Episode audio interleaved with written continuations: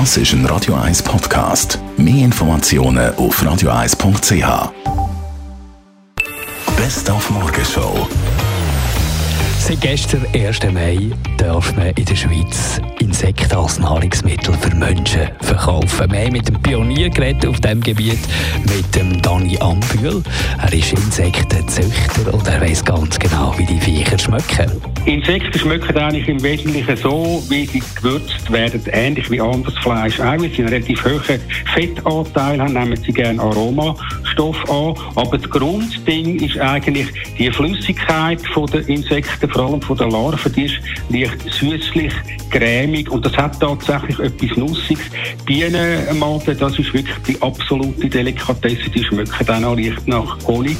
Die haben einen eigenen Geschmack, aber wir müssen erst herausfinden, was das für einen ist, weil wir es uns nicht gewöhnt sind. Dann kommt schon wieder Zirkus Knie wieder in die Stadt, aber am Samstag auf dem 6 Leute Platz. Special Act, das mal der Jason Brügger, hat die grössten Schweizer Talente gewonnen mit seiner Flugshow, wo es mir heute Morgen herausgefunden hat, der Mann, der hat Höhenangst. Doch, eben im Fall tatsächlich habe ich Höhenangst.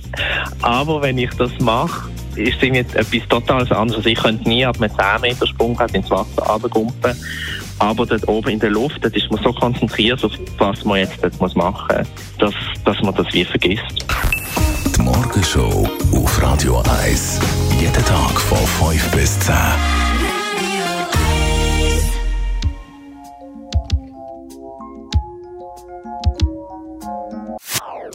Das ist ein Radio 1 Podcast. Mehr Informationen auf radio1.ch.